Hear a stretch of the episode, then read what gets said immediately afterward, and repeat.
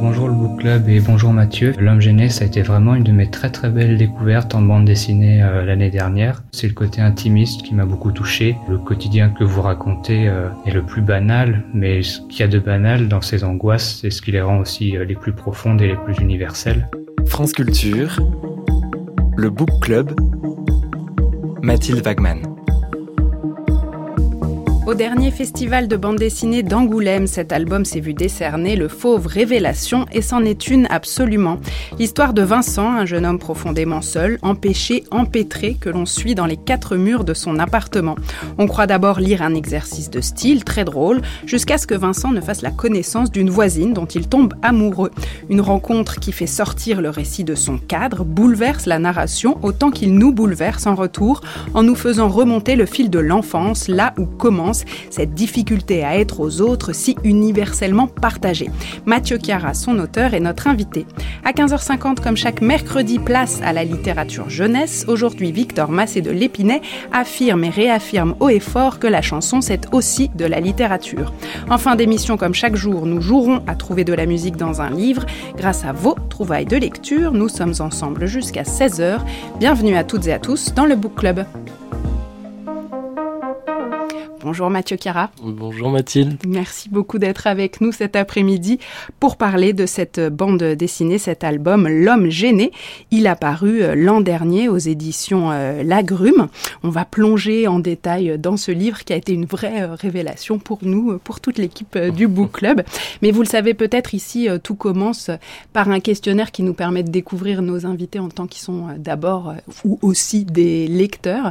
Est-ce que vous vous souvenez où quand, comment vous avez appris à lire alors, euh, est-ce que je me souviens précisément? Je crois pas. En fait, c'est un petit peu voilà euh, souvenir euh, d'école peut-être. Après, les premiers souvenirs, je pense que c'est en voiture ou dans un bus scolaire avec des panneaux en fait ou des enseignes comme ça où j'essaie de de lire un petit peu les choses. D'ailleurs, je suis retombé en fait il y a pas si longtemps sur une lettre d'une maîtresse que j'avais.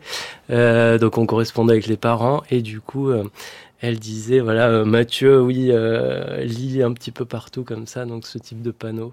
Ah, c'est génial. Elle, se, elle, elle, racontait à vos parents, mais à l'époque même, où elle se souvenait des années plus tard, que vous aviez comme ça cette tendance à... Non, c'était à l'époque même. Ah ouais. Du coup, moi, j'écrivais, en fait, les enfants écrivaient une lettre. Vous étiez en classe de nature ou quelque chose comme ça? C'était, ouais, je sais pas, genre...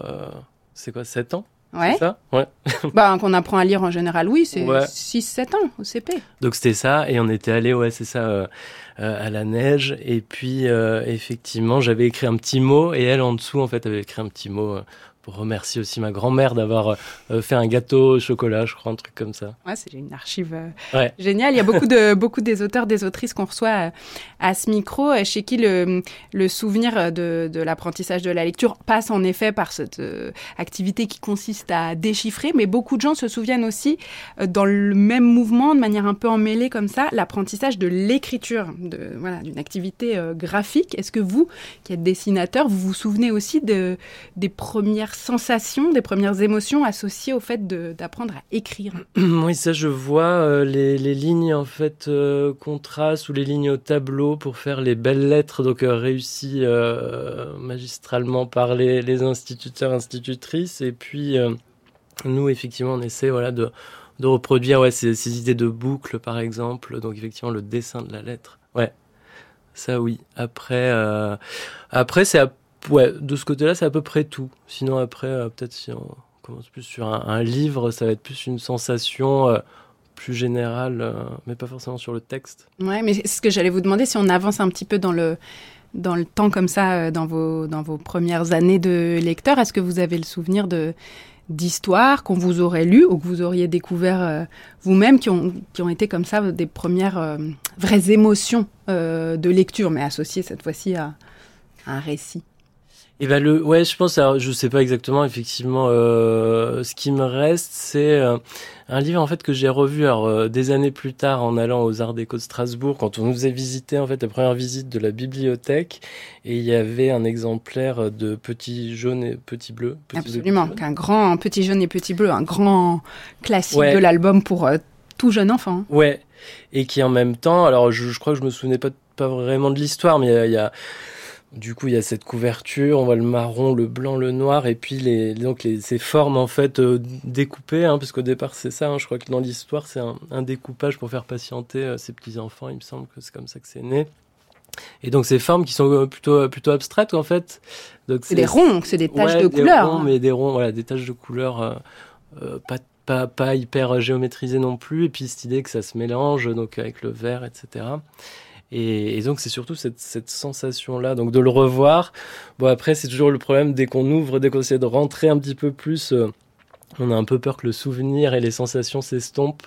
Donc euh, je l'ai refermé. Mais, euh, mais Parce que vous vouliez garder, garder la, la sensation qui était celle de votre souvenir ouais, exactement, du moment initial. Quoi. Ouais, sensation comme ça qui, qui pourrait voilà, revenir juste en revoyant la couverture, mais que on veut pas trop trop euh, dégrader quoi. C'était quoi les premières euh, bandes dessinées que vous avez... Est-ce que, est que vous avez été un enfant lecteur de bandes dessinées? D'abord, c'est peut-être pas évident. Il y en a qui découvrent la bande dessinée très tard. Et si, euh, et si vous avez découvert... Il y a un téléphone qui sonne dans ce studio, mais je ne sais pas où il est. Ah, c'est le mien ah, Formidable, j'ai oublié d'éteindre mon téléphone, je vous prie de m'excuser. si vous avez découvert la bande dessinée quand vous étiez enfant, ça a été quoi les premières émotions de ce côté-là? Les premiers chocs de lecture?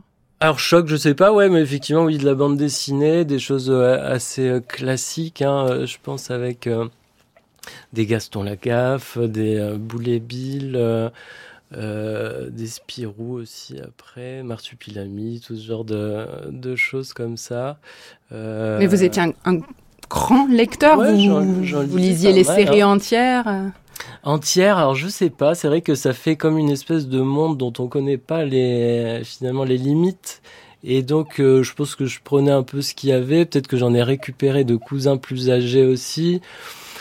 Après, je, je me rends pas trop compte comme ça, mais euh, effectivement, c'est c'est voilà les premières lectures et qui finalement ont, une importance après euh, pour la suite. Peut-être qu'on peut-être qu'on en reparle après, je sais pas. Ben non, mais dites, dites-nous, dites-nous. Il y a, des lectures dans, dans, dans ce moment-là, dans, ce, dans ces premières lectures-là, dont vous vous dites rétrospectivement qu'elles ont particulièrement euh, compté bah, Il y, a deux, y a deux choses. Alors d'abord, il y, a une planche justement de Boulet Bill qui, qui était étrange, un petit peu en dehors du reste, euh, dont je me suis rappelé en fait, euh, bon pareil, en préparant un petit peu pas l'émission, mais une autre fois, je devais parler de mon travail. Et il y a une planche comme ça, c'est en gros euh, Boule reproche à Bill, donc son chien, euh, euh, de toujours faire le pitre. D'ailleurs, c'est peut-être ça le titre, je sais plus du, du de la planche. Et bon, il continue d'avancer, puis Bill petit à petit se pose la question, et puis il essaie de devenir plus sérieux. Et ça se manifeste par le dessin, c'est-à-dire que on a du coup Roba qui va dessiner le chien, de, le cocker, de façon réaliste et ça, je trouvais ça assez fort, en fait, euh, de l'exprimer directement par le dessin plutôt que voilà qu'il ait une attitude sérieuse ou quelque chose comme ça. Ça, c'était une planche, par exemple, qui, qui m'est restée, en fait, mais qui est, qui est revenue euh, un peu plus tard. Et après, c'est... Euh, en fait, ce qui m'a plu dans ce genre de bande dessinée, c'est aussi voilà, ils essaient de, produire des gags en fait avec des personnages euh, qui ont des caractéristiques, etc. Donc on essaie toujours de produire un nouveau gag, etc. pour divertir le lecteur. Et finalement, il y a une espèce d'effet secondaire de ça, c'est que par accumulation, il se crée une espèce d'histoire euh, euh, des personnages en fait. Et ça, c'est quelque chose que je recherche aussi euh, dans ma pratique. Ouais, ça c'est quelque chose qu'on va retrouver notamment dans l'album dont on va parler aujourd'hui. Si j'en reste à votre rapport à la lecture en général, est-ce que vous êtes un, un relecteur? Est-ce que il vous arrive de relire, que ce soit des albums de bande dessinée ou des livres de littérature générale, peu importe, des ouvrages que vous avez aimés? Eh ben alors, euh, ce qu'il y a en premier, c'est l'envie de relire euh, tout de suite parce qu'on a eu une, une expérience euh, forte. Après, c'est vrai que je relis peu et en même temps, en me disant ça, je me rends compte que j'ai relu quand même pas mal de choses. Alors, soit c'est parce que il y a une dimension, il faut essayer de pénétrer une idée complexe, peut-être un peu plus sur des, essais ou des, choses un peu de philosophie. Soit c'est, bon là par exemple, je relisais le conte d'hiver de Shakespeare.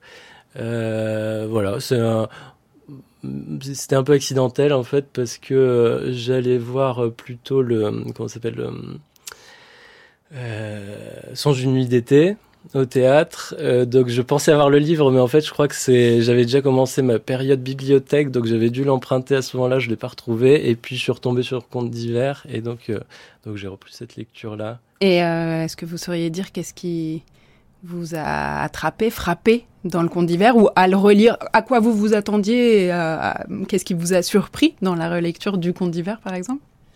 Je crois, que, alors je crois que j'ai préféré la, première lecture quand même, mais en fait, ce qu'il y a, c'est qu'au départ, je, suis entré là-dedans par Romer, parce que dans le conte d'hiver de Romer, donc il y a le personnage féminin principal qui est emmené par euh, un de ses prétendants euh, qui veut la séduire, donc euh, voir la pièce.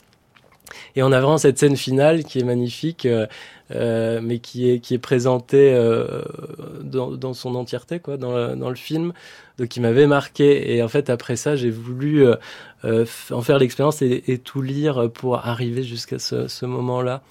Donc c'était ça que je recherchais, mais pareil en fait en c'est un peu comme ce qu'on disait tout à l'heure sur l'histoire du livre d'enfant, c'est-à-dire que des fois, en voulant trop euh, relire et rechercher quelque chose qui nous a frappé au, au premier moment, à la première expérience, on le trouve comme pas si forcément. ouais, c'est comme si on gâchait un ouais, peu en relisant ouais, euh, la première émotion. Elle ressemble à quoi votre bibliothèque aujourd'hui euh, chez vous? Ici, il y, a beaucoup de livres, il n'y a pas beaucoup de livres. Est-ce qu'ils sont très bien organisés? Est-ce que ils sont classés par genre, par type? De livres Ça marche comment Ouais, c'est assez mal organisé. Euh, J'aimerais bien que ce soit ouais, peut-être un peu mieux organisé. En fait, il y a une bibliothèque où il y a plutôt euh, de la littérature et une bibliothèque où il y a plutôt les livres d'images, les bandes dessinées. Euh, après, il me manque une, une autre bibliothèque en fait pour mettre un peu plus d'ordre là-dedans. Voilà, après je suis pas fou furieux non plus d'une espèce d'organisation. C'est vrai que c'est sympa. Non, par contre, ce qui me manquerait là-dedans, c'est que moi j'aime bien, par contre, euh, en voyant le livre, en fait, euh, bah, qui est justement des des éléments de souvenirs, des éléments d'idées qui sont contenus dans ces livres, qui puissent en fait euh, revenir un peu en mémoire, rien qu'en regardant en fait euh, l'objet. Et, ça, euh, je l'ai pas. Donc après, de temps en temps, effectivement, je redéplace des choses. là, j'en retrouve. Je me dis ah oui, d'accord, il y avait ça, etc. Euh, ouais, donc ce serait ça. Est-ce voilà. que, est-ce que la littérature, euh, je, je, dis générale, je ne sais pas si c'est un bon terme, mais disons que ce soit les romans, les essais, pas de la littérature graphique, nourrit euh, votre travail de, de dessinateur, d'auteur de bande dessinée? Est-ce que vous allez chercher parfois dans votre bibliothèque, dans vos livres, pour euh, nourrir la construction euh, d'un album? Alors je trouve que tout nourrit. Moi, il y a vraiment ce truc de vase communicant un peu, parce que ça pourrait même être de la musique, en fait, avec des, des rythmes différents. Euh, il y a, il y a peut-être deux, trois ans, euh, par exemple, il y a l'opéra qui est entré euh, aussi dans ma vie, donc, euh, enfin, dans ma vie en tant que, que spectateur, quoi, voilà. Euh, là-dedans, voilà, il y a, il y a du rythme, il y a de la, voilà, le côté théâtral. bon, il y a, il y a aussi les, les livrets d'opéra, quoi. Et, après, oui, effectivement, ça peut être littérature, ça peut être un peu tout. En fait, ce qui est assez drôle, c'est que au moment de d'écrire, de, de, dessiner, en fait, d'être dans le projet, il se trouve qu'il y a des rencontres hasardeuses, mais qui, qui, qui, qui du coup prennent un sens par rapport à des questions que je me pose euh, sur ce que je suis en train de faire. Mm des fois des, des, impasses qui en fait du coup se rouvrent euh, grâce à euh, ça peut être aussi du ouais, du cinéma euh. oui c'est à dire que vous allez pas forcément chercher la réponse à une question dans un livre par contre vous ouvrez un livre et tout d'un coup ça vous ouais. permet de débloquer euh, ouais c'est ça débloquer je pense que il y a une espèce d'attention supplémentaire qui doit se déployer à ce moment là parce que il y a beaucoup de concentration en fait dans ces moments et qui me permet du coup d'être euh, plus réceptif comme ça à, certaines informations et effectivement d'aller euh, graviter autour de, de certaines œuvres. On va euh, plonger plus précisément dans l'album qui nous vaut le plaisir de vous recevoir, Mathieu Chiara, L'homme gêné. Pour nous y conduire, je vous propose qu'on écoute cette chanson. C'est une reprise d'un titre bien connu de Radiohead, dont la chanteuse, en l'occurrence Jeanne Bonjour, nous propose une adaptation en français.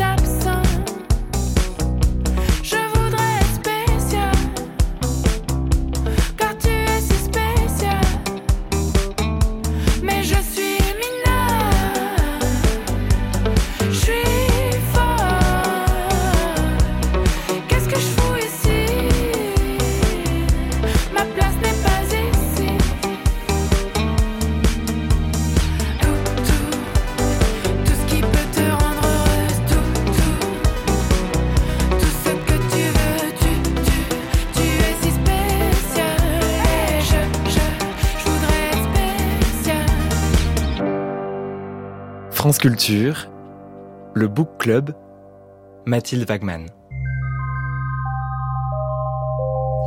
C'est un récit qui, d'une certaine manière, avance masqué. Lorsque l'on commence votre album de bande dessinée Mathieu Chiara, on croit d'abord être face à un exercice de style. Vincent, le héros de votre histoire, est un jeune homme qui passe le plus clair de son temps enfermé dans les quatre murs de son appartement, empêché, empêtré, incapable de passer à l'acte pour quoi que ce soit. Vous le dessinez dans des cases répétitives, la contrainte graphique venant redoubler celle plus métaphysique du personnage. Et puis, et puis, le récit va peu à peu nous entraîner ailleurs lorsque Vincent fait la connaissance d'une voisine, Julia, dont il tombe amoureux. Rencontre le conduit sur les routes d'une maison de campagne où se jouent les scènes d'un trio romérien et nous entraîne bientôt sur les chemins de l'enfance où cette difficulté d'être au monde et aux autres prend chez lui et chez nous sa source.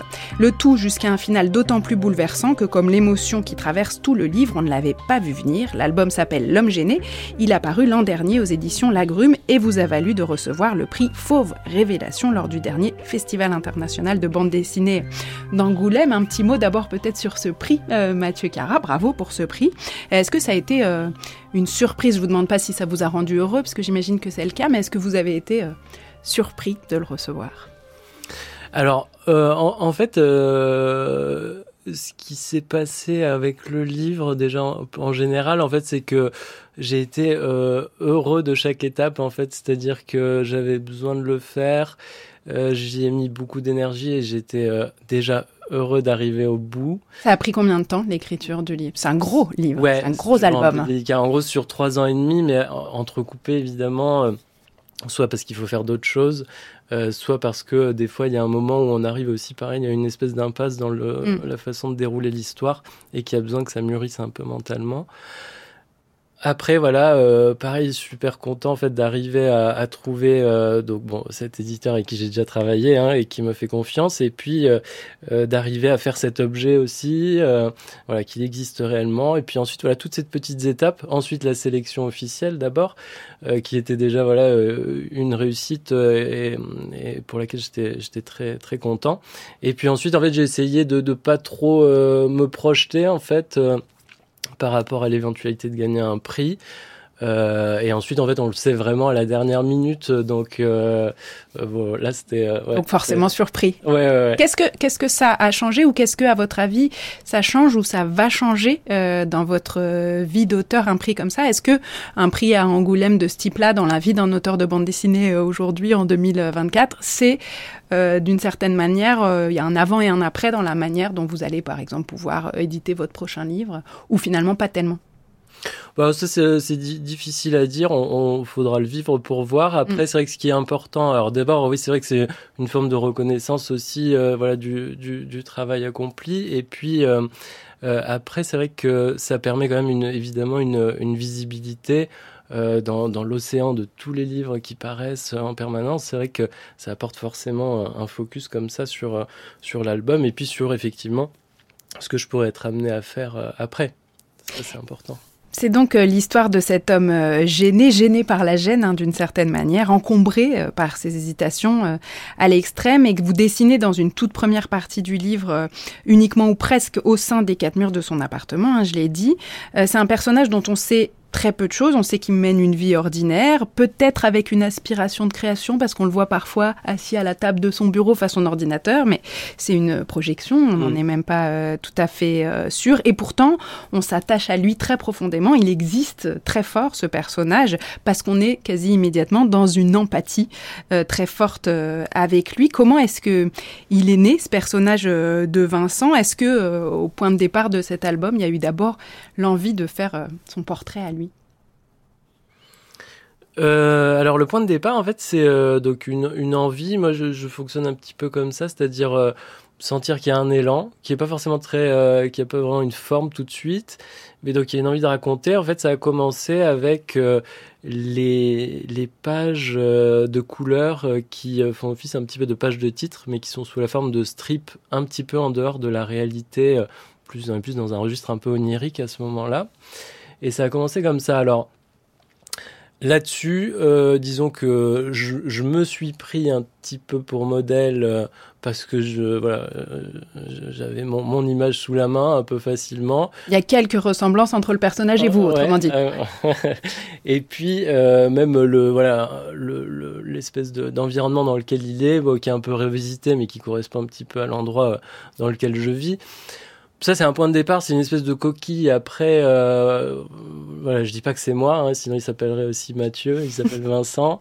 Euh, donc le, le, point de départ c'est ça, et puis euh, après, bah c'est euh, voilà, qu'est-ce qu'il fait. Donc c'est moi ce qui ce qui m'intéresse là-dedans, effectivement, ce que ce que disait, on, on, entendait en ouverture, ce côté un peu banal, mais qu'on remarque pas forcément, sur lequel on s'arrête pas vraiment.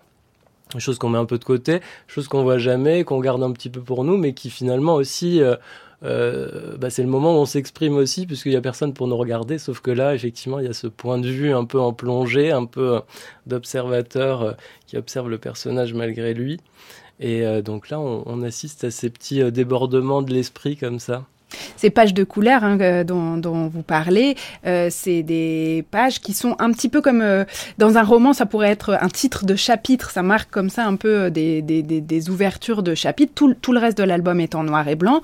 Vous travaillez beaucoup le format hum, classique de la bande dessinée du strip, hein, soit de 4 cases, soit de 8 cases par page, avec des variations à plein de moments, mais pour le dire de façon générale. Et dans ces pages de couleurs, il y a des pages de couleur jaune, des pages de couleur bleue, qui interviennent comme ça, mais très ponctuellement, hein. il y en a quelques-unes seulement dans, tout l'album, les pages de couleur jaune marquent un basculement dans euh, un flashback, dans euh, euh, un rapport à, oui, un basculement vers l'enfance du personnage. Par exemple, la toute première, je crois, de l'album nous montre Vincent donc chez lui, dans ses formats de cadre fixe que vous travaillez. Il est en train de passer l'aspirateur dans sa chambre, puis il va à la porte de son appartement, il ouvre la porte et il tombe nez à nez avec lui-même enfant ce qui nous fait rentrer euh, dans euh, voilà plusieurs scènes qui nous montrent euh, son enfance dans sa famille. je le disais d'emblée, hein, il y a une série de ruptures dans cet album, ces ruptures temporelles, ces bascules dans le temps, mais aussi un passage dans l'espace, puisqu'on commence dans l'appartement de Vincent, on va aller dans une maison de campagne où Julia, cette voisine, l'invite. Vous le savez, le Book Club, c'est aussi une communauté de lecteurs et de lectrices qui nous écoutent, qui vous lisent. Thomas est un lecteur qui a lu cet album et il a lui aussi été frappé par ces ruptures. Écoutez la question qu'il vous adresse. Bonjour le Book Club et bonjour Mathieu. Félicitations pour votre euh, récompense à Angoulême. Euh, L'homme gêné, ça a été vraiment une de mes très très belles découvertes en bande dessinée euh, l'année dernière.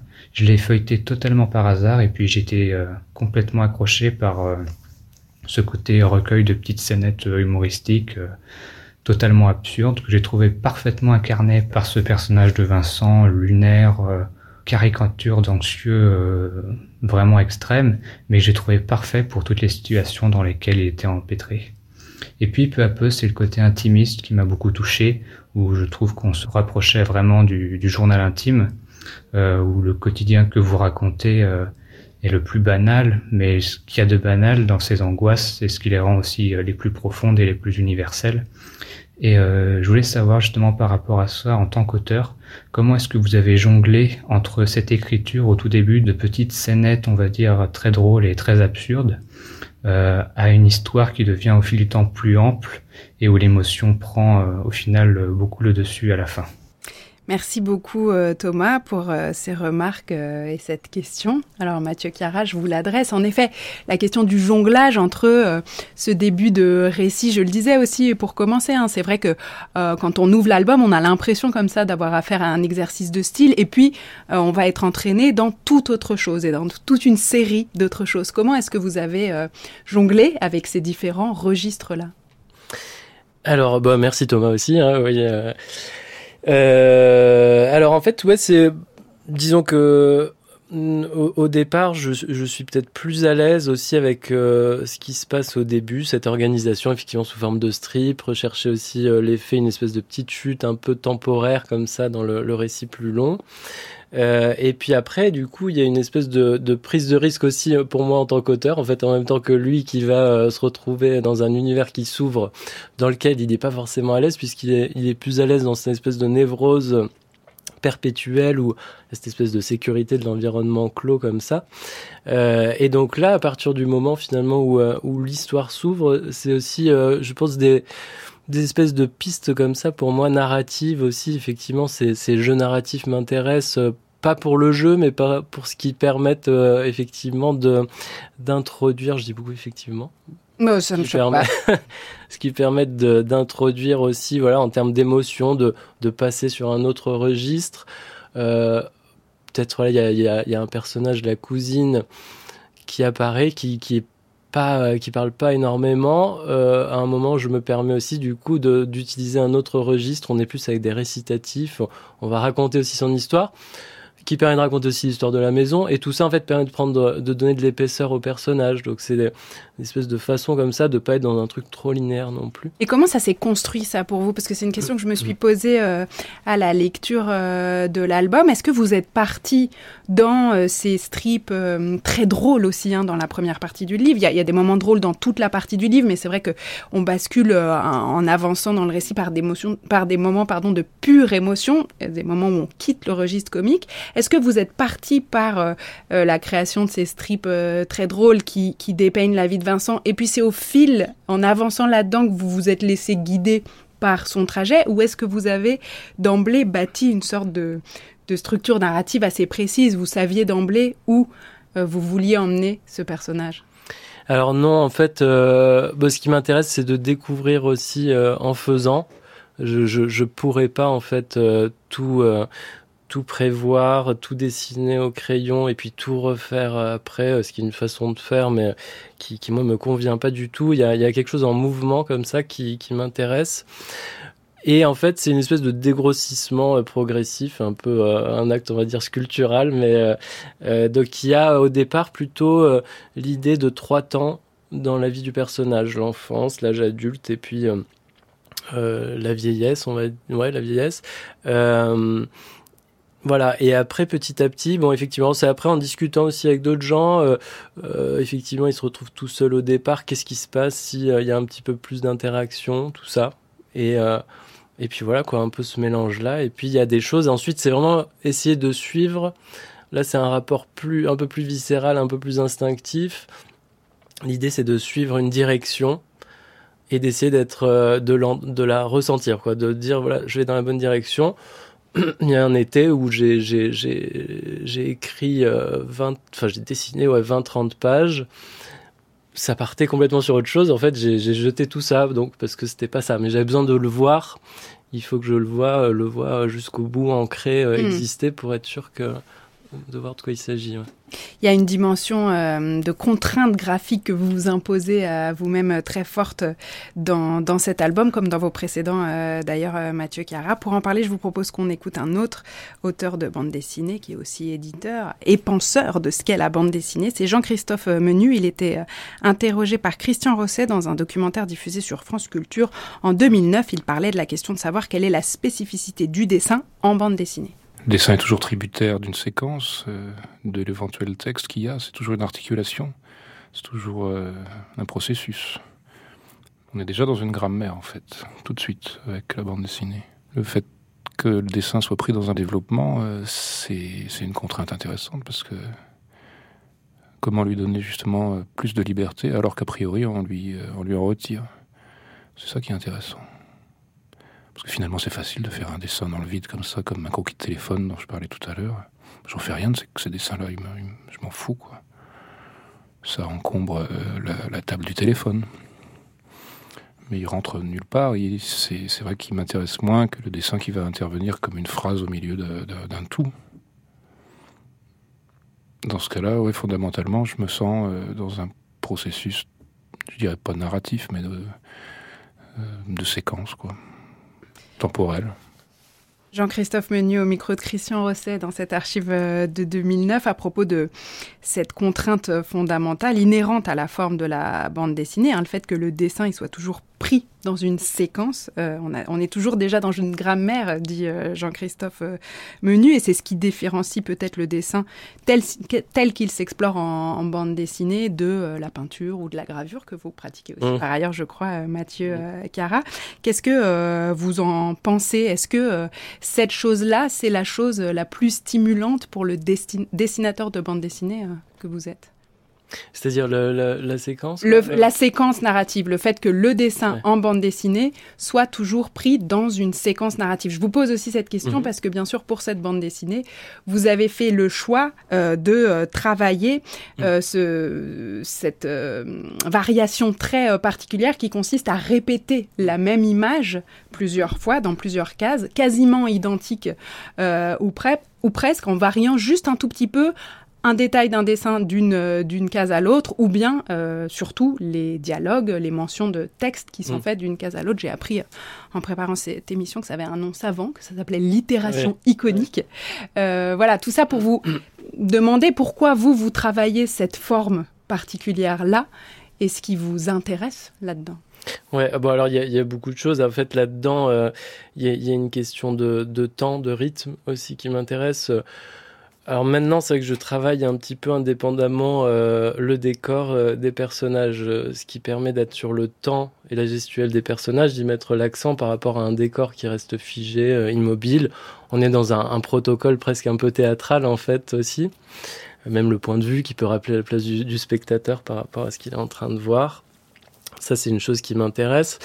Après, c'est marrant, oui, bon, Jean-Christophe Menu, il y a, y a, un livre qui, qui m'a beaucoup euh, beaucoup marqué aussi qu'il avait fait avec Trondheim euh, qui s'appelle moins d'un quart de seconde pour vivre mm. donc c'est le présenté comme le premier livre oubapien donc euh, voilà tout ça Loubapo étant la version adaptée à la bande dessinée de Loulipo hein, donc l'ouvroir de bande dessinée potentielle qui travaille justement sur la notion de contrainte comme moteur de création dans cet art spécifique-là. Exactement. Et là, du coup, dans ce, dans ce livre-là, on est vraiment sur l'itération iconique euh, proprement parler, puisque il photocopie en fait euh, des cases euh, identiques et donc qui sont dessinées par menu et ensuite, il y a Trondheim qui vient euh, agrémenter les cases avec euh, du texte, donc en laissant aussi des cases des fois euh, vides. Donc il y a des jeux aussi de rythme. il se déploie un, univers qui est très fort, métaphysique, très très profond. donc ça, c'est vrai que c'est quelque chose, voilà, où on trouve avec une espèce de sobriété de moyens en fait des effets assez assez forts, assez percutants. Donc ouais, c'est un petit peu tout ça. Ce qui est intéressant dans cet album-là, c'est que cette euh, absence ou quasi-absence de variation d'une case à l'autre, c'est vrai qu'elle fait, elle produit un effet d'écho avec la situation dans laquelle se trouve euh, le personnage, en tout cas dans la première partie euh, du livre. C'est-à-dire que cet effet d'enfermement, d'enfermement non seulement concret dans les murs de sa maison, mais d'enfermement en lui-même, parce que c'est un personnage qui a du mal tout simplement, très concrètement, à sortir de chez lui, eh ben cet effet-là, il est, cette sensation-là, elle est redoublée par le choix graphique que vous proposez. Est-ce que ça, c'était quelque chose qui vous intéressait Oui, c'est complètement, complètement ça. Alors effectivement, comme vous disiez aussi, c'est euh, une façon de faire que j'avais déjà utilisée aussi euh, par ailleurs, mais c'est vrai que là, ça vient euh, en résonance avec la thématique, avec les, les problématiques du personnage en particulier. Je crois que vous, l'avez euh, très bien dit. Je sais pas ce que je pourrais. Est-ce que, euh, pour euh, décrire un petit peu, pour faire, essayer de visualiser à ceux, celles qui nous écoutent, comment ça se passe, ces, vues de l'appartement de Vincent, hein, vous le disiez, c'est des vues. J'avais pas pensé au théâtre. En effet, on est toujours dans le même point de vue sur différentes pièces de l'appartement, mais c'est un point de vue très légèrement en plongée. Hmm. C'est-à-dire que on pourrait imaginer que c'est des vues qui sont prises d'une caméra de surveillance, mm. même si c'est pas tout à fait un effet de surveillance qui est produit, à, mon sens. Pourquoi vous avez choisi de nous montrer euh, cet appartement et Vincent dans ce cadre-là? Euh, un petit peu du dessus comme ça. Ben, c'est oui c'est ça c'est un point de vue effectivement hein, c'est pas tout à fait une caméra de surveillance mais on y pense j'y pense aussi. Euh, c'est pas tout à fait Dieu non plus. Euh, ça peut être aussi je sais pas des, gens qu'on enfin on peut imaginer dans, dans, dans, un imaginaire des gens qui sont morts mais qui pourraient nous regarder et il y a cette question ouais, de l'observateur peut-être du jugement aussi. Finalement, il se retrouve dans des situations comme ça, des fois, une forme de ridicule euh, euh qui, euh, qui pourrait le rendre encore plus honteux, en fait, euh, que ce qu'il est. donc, il y a, y a cet effet-là ouais, qui m'intéresse, en fait, c'est de, de voir les personnages à leur insu, en fait, et de voir comment ils, comment ils se comportent comme ça Ouais, une espèce de côté, ouais, c'est pas un, pas un voyeur non plus, mais on a un peu, voilà, une espèce de truc un peu flottant entre tous ces concepts-là, je dirais. Au fur et, à mesure euh, du, développement euh, du récit, on plonge donc euh, dans de longs moments de l'enfance de Vincent où on le découvre vraiment dans des scènes parfois longues, des souvenirs de, de moments de vacances, des souvenirs de moments passés avec ses parents ou avec ses grands-parents, et se déploie comme ça cette idée que cette difficulté, cet empêchement qu'il a à complètement euh, être euh, dans le monde, elle a d'une certaine manière euh, sa source dans l'enfance. vous juxtaposez comme ça des moments qui sont à la fois des moments de la vie de cet enfant, mais aussi des moments de rêve ou des moments de fantasme.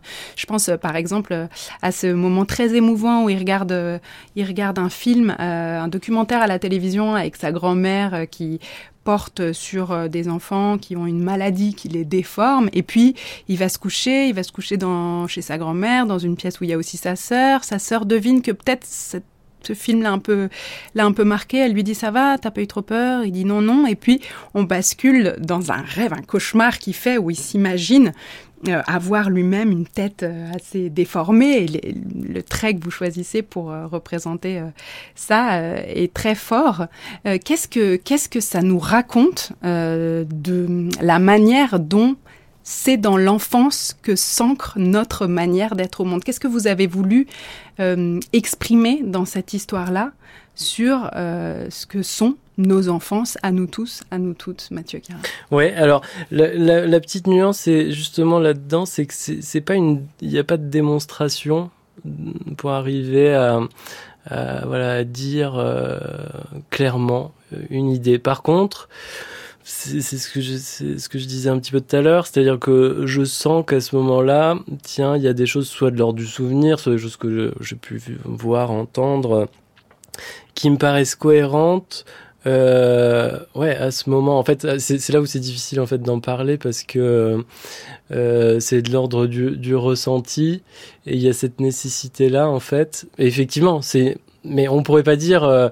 On pourrait pas voir en fait, on pourrait pas faire le l'espèce de, de trame comme ça qui permet d'expliquer un comportement euh, euh, qui arrive après adulte en fait. D'ailleurs, c'est peut-être pas c'est peut-être pas ça, c'est peut-être mais on sent qu'il y a une cohérence, on sent la lecture que, que, vous en faites, c'est c'est ce que je recherche à ce moment-là.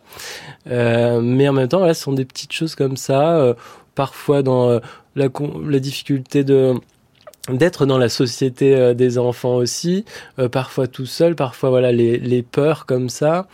Euh, là, ce que voilà, je cherche, c'est à la fois trouver effectivement ces points de, de, de conjonction comme ça qui vont être qui vont être ouais, justes par rapport à ce que je déploie dans le récit, et en même temps essayer de trouver des choses, oui, voilà, sur ce côté touchant, c'est ces choses qui vont parler au, un peu à tout le monde, parce qu'on a tous forcément, euh, en grandissant, en se confrontant dans différentes situations, euh, retrouver le même type de d'expérience, de ressenti. Et là aussi, par exemple, bon, il y a des choses qui peuvent être euh, inspirées de, de, de choses vécues. Mais encore une fois, on est plus dans l'autofiction. Ce qui m'intéresse, c'est plus justement cette généralisation. C'est pour ça que vous disiez aussi au début, euh, euh, on ne sait pas très bien qui c'est. Il y a quelque chose d'un peu indéfini. C'est quelque chose qui me qui me plaît aussi parce que je veux pas fermer la porte non plus euh, sur une lecture trop trop déjà explicite ou voilà. C'est un dessin qui travaille euh, beaucoup euh, la sensation, que ce soit dans ses moments euh, d'enfance ou dans la vie de, de Vincent adulte. En effet, on, se reconnaît beaucoup dans les situations qu'il traverse, notamment à travers des choses qui sont vraiment de l'ordre de la sensation physique. dans le dessin, ça passe, il me semble, par le fait que vous travaillez assez peu ou assez rarement le contour des visages, par exemple. Hein. On, on voit les personnages plutôt en plan très large, de très loin. Par contre, il y a tout un travail assez subtil sur le corps. C'est-à-dire que à, plein de moments, on ressent physiquement ce que Vincent ou les autres personnages ressentent dans leur corps. Par exemple, il y a toute cette scène où au tout début, il fait la connaissance de cette voisine Julia qu'il croise un peu par hasard dans son immeuble. À un moment, il se demande comment provoquer le fait de, la croiser parce qu'elle le séduit beaucoup, mais qui sait pas très bien comment faire. Il y a cette scène très drôle où il se retrouve à, faire exprès d'aller chercher euh, son courrier au, moment où il sait qu'elle aussi euh, va le faire. Et puis il n'a pas pris sa clé, donc il est pris d'une panique absolue parce que comment faire du coup pour avoir l'air pas trop bête. Et on ressent vraiment physiquement cette sensation très particulière de gêne associée à la rencontre amoureuse dans ses tout débuts. Est-ce que ça passe pour vous du côté euh, du dessin par euh, un état physique dans lequel euh, vous vous mettez Est-ce que vous ressentez ces sensations-là au moment où vous les dessinez, Mathieu Carin alors je, je, me concentre pour euh, pour pour bien viser l'objectif que que je veux dans ce que je projette que le lecteur ressentira, même si j'ai pas de contrôle là-dessus. Par contre, non, je le ressens pas à ce point-là, mais c'est vrai que c'est bon. On, voit hein, quand il y a des gens qui dessinent quelqu'un qui sourit, les gens sourient en même temps. Donc il y a quand même un truc comme ça où le, corps effectivement est en concordance avec ce qui est en train de se dessiner. Et effectivement, il y a, euh, euh, disons, ce que je recherche en plus de l'information du dessin, c'est-à-dire on va, on va lire euh, une situation par, par l'ordre, la façon dont, sont, les choses sont ordonnées, euh, mais il y a aussi euh, ce que le trait raconte. Euh, si le trait devient un peu plus tremblant, un peu plus fragile, ça va aussi compléter cette lecture-là. Ça, c'est quelque chose que je recherche aussi, effectivement. À un moment du récit, Vincent est donc invité par cette Julia à aller passer quelques jours à la campagne avec elle, Julia, et sa cousine Brigitte. Il joue à un jeu de mime et tout d'un coup, il est question d'un certain film. Dis donc, à Paris, tu fais des rencontres? Bah, pas trop. Bah, t'as pas envie de faire des rencontres? Bien sûr que si. Ah bon? Bah, écoute, ou tu veux rencontrer quelqu'un, ou tu restes toute ta vie sur, euh, sur un souvenir. T'as pas envie de rencontrer quelqu'un? J'espère bien que je vais rencontrer quelqu'un. Et tu vas attendre comme ça que le prince charmant vienne, ou tu vas faire quelque chose? Que veux-tu que je fasse? On peut voir ton thème astral, on peut... Euh, bah écoute, moi je peux faire parler les esprits, je peux les interroger ce soir, je fais tourner les tables. Pour trouver des garçons, tourner les tables, moi, j'ai jamais, jamais essayé, mais je peux essayer. Hein. Mais tu crois bien quelque chose quand même, si tu crois pas. Je crois, je crois, je crois, je crois. Oui, les choses qui arrivent comme ça dans la vie, les choses, euh, les choses qui se passent toutes seules, elles-mêmes, les, choses de, l'amour. Tu crois, tu crois pas. Enfin, je veux dire, t'as aucune superstition. Tu crois pas à la chance, tu crois pas aux cartes, tu crois pas aux astres, rien. moi, je crois à des superstitions personnelles Tiens, passe-moi le journal, je vais lire l'horoscope. Tiens, c'est là. Alors toi, t'es Capricorne. Ouais. Sans vouloir tomber dans les schémas, à attendre le soi-disant prince charmant, vous êtes toujours seul et on dirait que ça vous déprime. Ouais. Quel cercle vicieux. Mais quoi faire contre votre obstination caractéristique? Mais je m'obstine pas, c'est la vie qui s'obstine contre moi.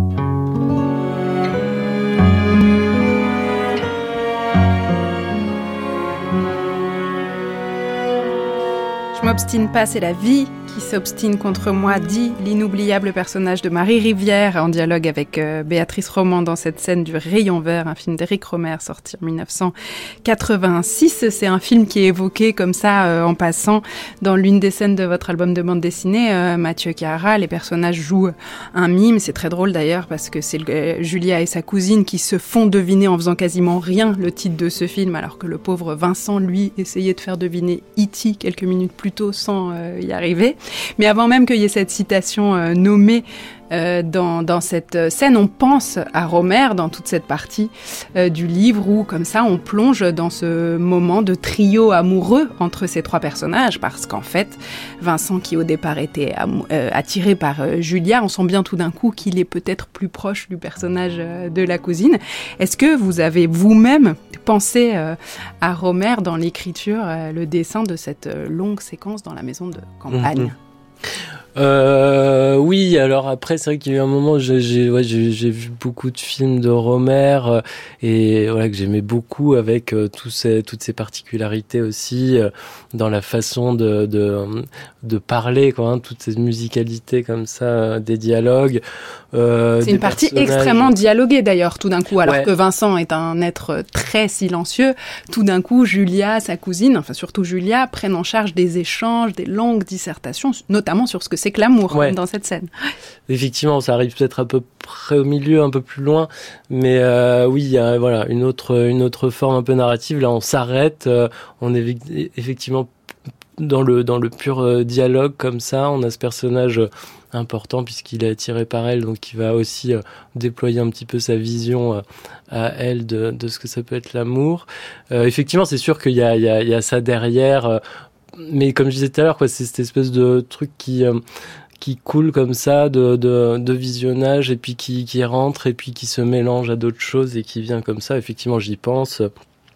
Il y a aussi ces euh, bon, c'est comme ces décors, ces choix euh, dans Romer aussi, on a une espèce d'impression de, voilà, ils se posent juste là, mais en fait non, il y a quand même quelque chose qui est bien pensé. Ils sont autour d'une table ou est-ce qu'ils sont euh, Absolument, même dans les décors que vous euh, que vous choisissez à ce moment-là, mais à d'autres aussi d'ailleurs, hein, dans la maison de campagne. C'est des plans fixes aussi souvent chez Romer, mais c'est comme si le décor imprégnait complètement les, les, ce qui est en train de se passer. C'est d'autant plus important dans cette maison de campagne que vous prenez un long moment pour nous expliquer aussi l'histoire de cette maison-là, qui est une mmh. maison qui appartient mmh. à la famille de Brigitte depuis des générations, et vous nous racontez pourquoi Brigitte a choisi, elle, d'y vivre par une forme de d'attachement à un souvenir très profond euh, d'enfance et de sensation euh, d'émerveillement comme ça euh, associé à la découverte de la nature notamment dans, ce, dans cette enfance. On retrouve là quelque chose qui est de l'ordre, encore une fois, des sensations euh, éprouvées euh, dans l'enfance. Ouais, ça c'est vraiment bon, le, fond assez important en fait, euh, espèce de, de, confrontation entre, on va dire, l'exemple paroxystique avec Vincent qui est vraiment que dans sa tête, dans une espèce de forme de, de vie un peu analytique mais pas vécue, pas ouais, un petit peu, il passe à côté finalement de ses sensations à force de se poser trop de questions. Et puis euh, l'autre possibilité, c'est cette espèce de rapport plus plus immédiat au monde en fait, euh, et qui est peut-être euh, justement une espèce de, de voie, de guide pour pour avancer peut-être plus plus sereinement. Il y a deux scènes qui sont un peu euh, écho, miroir euh, dans euh, la bande dessinée. Il y a une scène où Julia, dans cette partie de l'histoire, conduit Vincent à un arbre qui est l'arbre autour duquel elle et sa cousine ont éprouvé beaucoup de sensations fortes justement quand elles étaient petites. Elle lui fait comme ça toucher l'écorce de cet arbre en essayant de lui faire avoir cette épiphanie associée aux souvenirs d'enfance. Et puis il se passe pas grand-chose pour Vincent à ce moment-là. Et à la toute fin de l'histoire, il y a cette scène très émouvante, très bouleversante, qui est un souvenir d'enfance.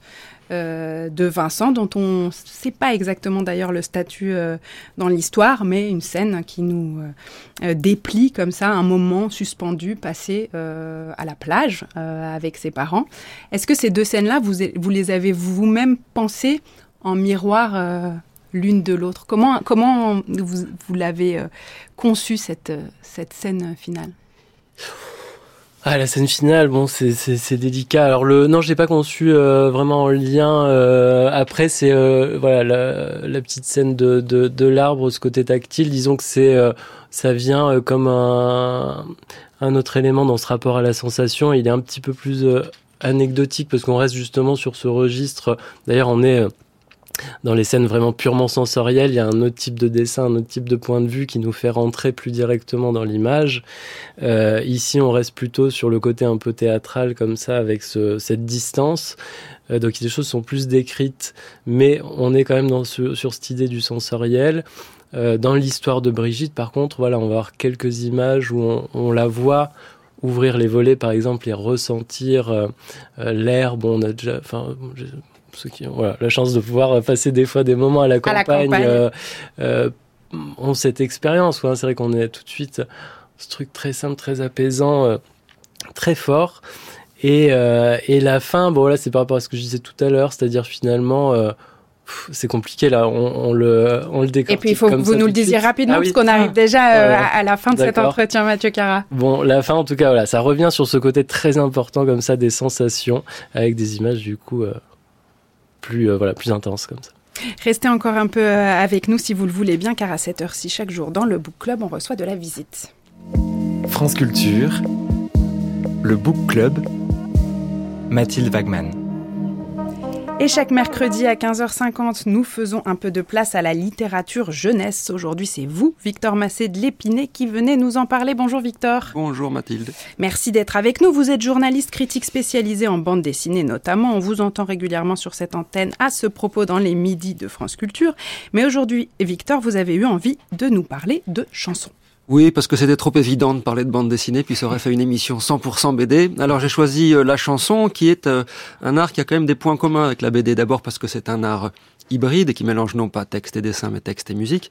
Et puis parce que c'est un art populaire et parfois oublié, parfois dénigré, dénigré même parfois par ceux qui la font. On connaît bien sûr la formule de Gainsbourg à laquelle je fais référence. La chanson est un art mineur et il ajoutait souvent un art mineur pour les mineurs. Mais aujourd'hui, on va le prendre au pied de la lettre puisqu'on va parler de chansons jeunes publics. Alors, je sais que cette émission s'appelle le Book Club et que la chanson ne se trouve pas d'abord dans des livres, mais je me suis dit que comme la chanson était une forme de littérature et qu'on en parlait trop peu, je lui consacrerai cette chronique. Les puristes du livre si tant est qu'ils existent, me pardonneront. On vous pardonne, Victor. C'est vrai qu'on en parle peu euh, de la chanson et encore moins de la chanson jeune public, justement. Oui, et la première question que je me suis posée, c'est puisque ce n'est pas en écoutant France Culture qu'on trouve de bons conseils en matière de chansons jeunesse, où les trouve-t-on? Alors comme j'ai pas voulu euh, faire la liste, j'ai un peu des titres qui en parlent, j'ai quand même changé la question.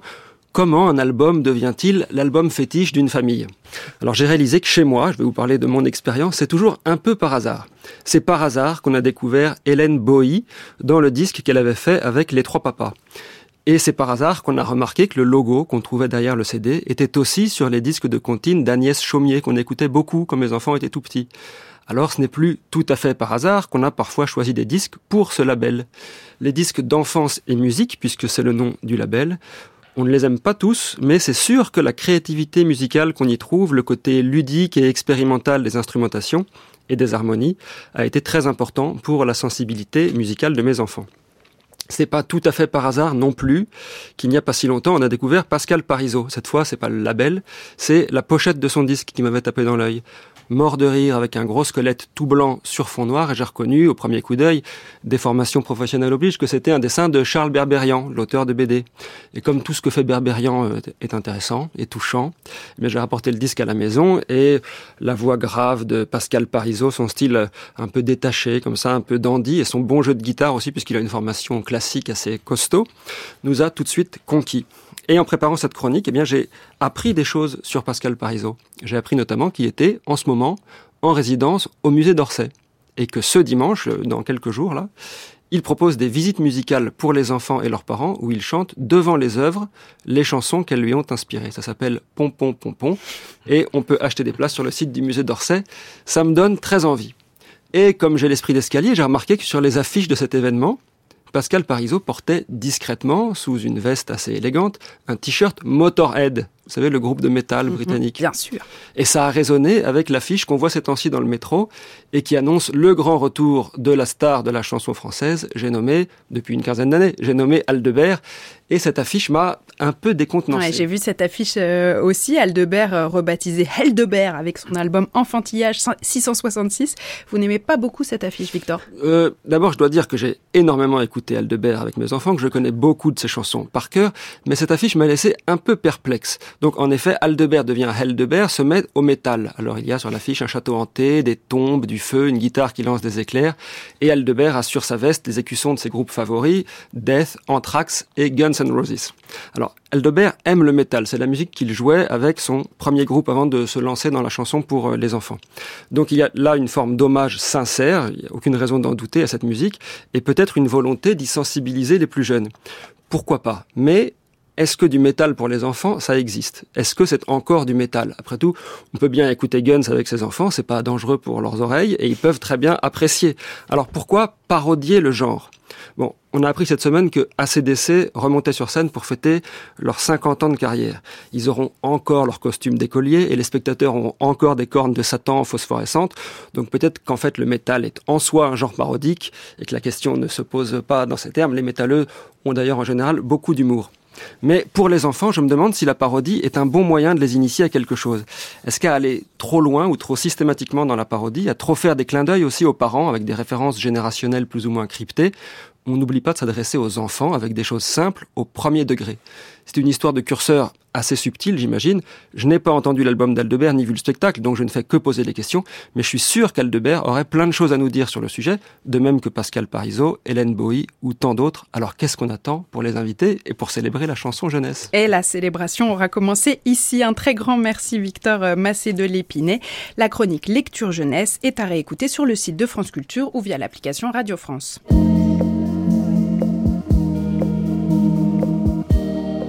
Et comme chaque jour en fin d'émission, l'heure est venue de jouer à notre grand jeu des pages musicales. Aujourd'hui, c'est à Marie que nous devons la trouvaille. Il est extrait d'un livre qui s'appelle Suite en do mineur, signé Jean Materne, qui a paru aux éditions Sabine Vespizer en 2021. L'histoire d'un libraire, Robert, qui est aussi le narrateur de ce récit. Je ne savais plus où j'en étais. Je courus à la librairie, me jetai dans le rangement, puis en fin de matinée, pour chasser ce silence devenu insupportable, je me décidai à allumer la radio. Un son grave et rauque s'échappa du transistor, quelque chose de sauvage dans la rythmique de cette musique qui ne ressemblait à rien de ce que je connaissais. Du violoncelle, je crois que c'est du violoncelle, fut tout ce que je parvins à penser. Au bout de quelques minutes, une cliente me sortit de l'immobilité, le morceau s'était transformé en une complainte étirée, le rythme devenu lent, puis le temps de servir cette dame passait pile à l'heure de la fermeture. Une fois la porte de la boutique fermée, j'étais surtout déçue, j'avais raté les commentaires du présentateur et ne saurais jamais de quelle œuvre il s'agissait. Sur le chemin du retour vers mon petit appartement, je repensais à cette musique et je décidais de creuser la question. L'après-midi même, contrairement à mes habitudes de célibataire pouvant se permettre de procrastiner, je ne remis pas au lendemain et passai trois coups de fil. Le premier à Radio France pour connaître le nom de ce morceau, le deuxième à la petite école de musique pour me renseigner sur la possibilité d'apprendre le violoncelle, le troisième appel me procura une étrange sensation d'euphorie pour terminer l'après-midi en commandant chez un disquaire à Troyes un enregistrement d'Aner Bilsma. Car après un peu d'attente pour être dirigé vers le bon service, une voix très agréable de baryton m'avait répondu Il s'agit de la suite en do mineur pour violoncelle de Jean-Sébastien Bach, monsieur.